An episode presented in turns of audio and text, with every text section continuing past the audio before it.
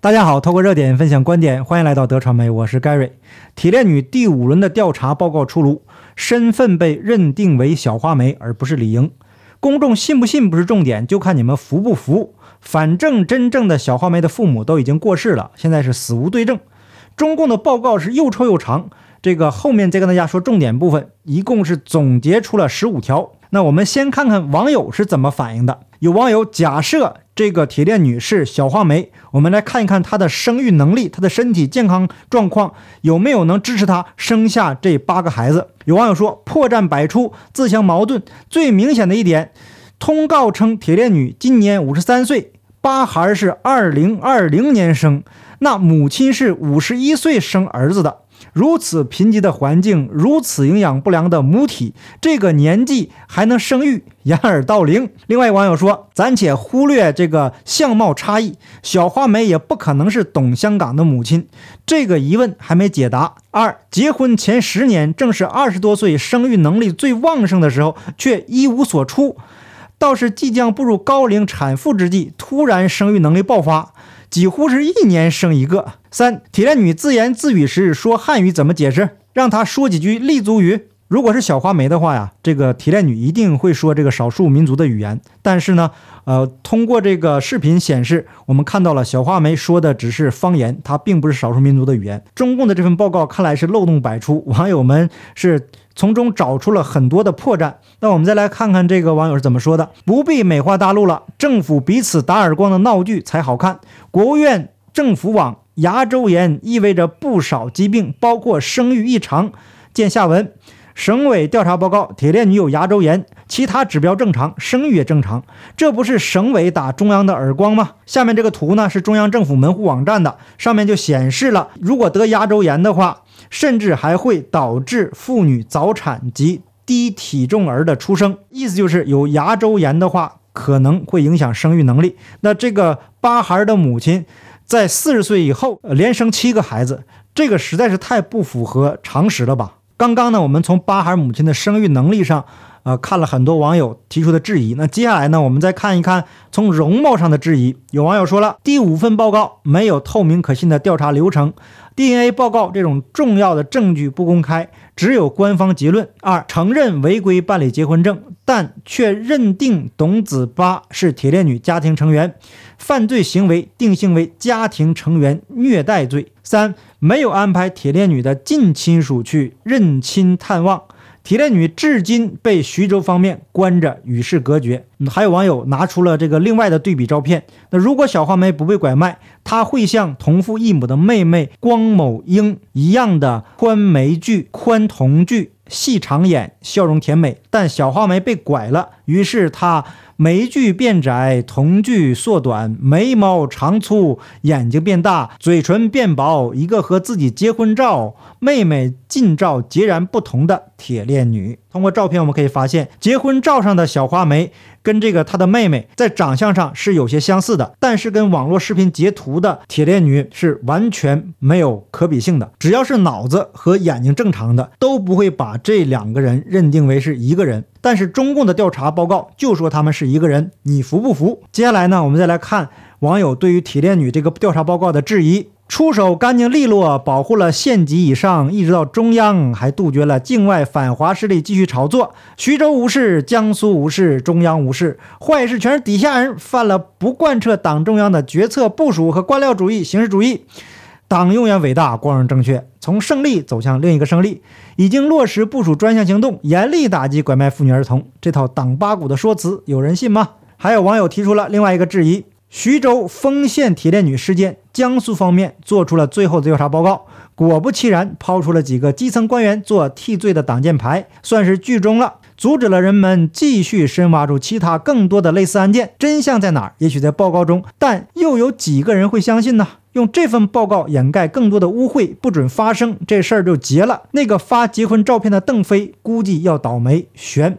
推特网友真者说：“这次江苏的铁链女调查报告真是下了血本，把公安部的公信力都压上了。”我想问呐，这个公安部有公信力吗？问题是事件舆论因照片而起，很直观，不易作假。调查以 DNA 鉴定下结论，够科学，但不直观，易动手脚，所以整体说服力不够。只有公布所有的真实照片，并利用图片分析技术做出说明，舆论才能平息。那为什么会这样呢？有网友说，李莹不能是李莹的最高指示，把下面的人都逼疯了。现在网络上面的证据已经非常的多了，证据越多呢，就越难反驳，就越难歪曲。调查组把报告做到这个份上，真是难为他们了。有网友说，八孩提炼女事件有结论了，从调查真相到处理有关人员，动作还是很快的，县官、镇官都撤职了。人贩子和丈夫抓起来了，不管信不信，就这样了。机关学校已经下令不许再议论此事，谁再抓住不放，恐怕就是寻衅滋事了。所以说，在中国最难得到的就是真相。那有网友说，这段时间等来了四份通告，刚刚看了第五份官方通报，毫无悬念，依旧熟悉的配方，熟悉的味道。身在中国最好的城市，这些年对大环境心中越来越不安。疫情两年，强制核酸、隔离和清零。反科学、反人性。等到第五份通报这刻，深信我不是在地狱口看着铁链女，而是已经身在地狱中。十四亿人都已经身在地狱里。正常的人类社会是不会出现这种情况的，至少要给出一个事实的真相。但是在中国呀，最稀缺的就是真相。有网友啊，就无奈地说：“锁链女这事儿吧，长期关注的人看到指鹿为马的调查结果。”也要保护自己的心理健康，不要产生无力和无助感。舆论救不了一个锁链女，至少点醒了很多傻白甜，不会做无用功的。这次的铁链女事件应该叫醒了一大批的傻白甜，他们可能今后将不再岁月静好，因为他们发现危险就在自己身边。因为每个家庭都有女性，有母亲，有女儿，有七大姑，有八大姨。那所以呢，呃，如果这个事情不能得到妥善的解决，对每个人来说都是不安全的，这种不安全感会进一步撕裂这个社会。所以，中共为了避免舆论进一步燃烧，他接下来一定会使用极端的手段进行打压。有网友说，丰县事件发展在于地方政府小瞧了网络的力量。以前无数涉人口拐卖恶性案件都没有得到正当处理和处罚，认为这也是小事一桩。县级公告出来以后，董某甚至还敢去直播。是自己找死。事情闹大后，中央感觉不处理不行，但又惧怕网络和民间力量壮大，最后是各打几大板平息怒火。但政府的信誉已荡然无存。政府何时有过信誉啊？中共政府一向就是造假欺骗。所以网友说，一派胡言的通报来了，并没有超出我预料的任何文字，没有任何意义，对中国人民极其不负责任。太恶心、低俗，有歪曲误导世界，似乎当地只是对神经病发的善心不够。他们不是没有知识，他们只是没有良知，绝不相信这种歪曲误导的结果，更要在理论上将通报置之于死地而愉快。他们只有权力，但是没有真理和正义。还有网友讽刺说：“铁链女以后要逆生长代言人。”轻松高龄产子代言人、包生男代言人。小时候看 TVB 电视剧《武尊少林》，里面梁小冰演的一个练了洗髓经的三十六岁妇人，看起来二十多岁。提炼女难不成也练成了这个？还是加上了易筋经？这事儿之所以被广泛关注，因为涉及到三条以上人命。当然，什么人命在赵家人眼中都是韭菜。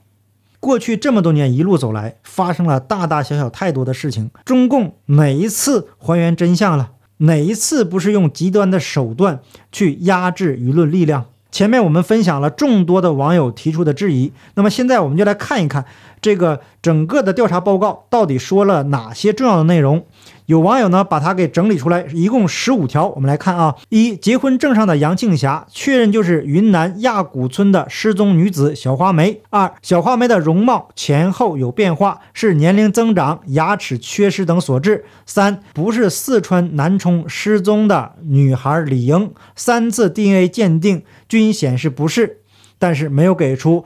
DNA 鉴定的截图也没有给出他的这个照片的对比分析。四小花梅先被从云南拐卖到江苏连云港东海县，几个月后走失，又被拐卖到徐州丰县欢口镇。五小花梅是董志民的父亲花钱买的，身份证也是假的，出生日期是乱写的。六小花梅的牙齿脱落，确认是因为重度牙周炎，这刚才我们也解释了。七小花梅平时。并不是被锁链锁着，仅在发病时被锁。八、结婚证属实，但办证的实际日期是两千年，而不是上面写的有九八年。九、八个孩子都是小花梅与董志民的孩子，第一个孩子与第二个孩子间隔十几年，是因为做的节育措施失效了。十。董志民已被逮捕，判刑是一定的，预计刑期不会短。十一，多名人贩子被抓。十二，丰县县委书记、县长、宣传部部长都拜拜了，另有十几名责任人被严肃处理。十三，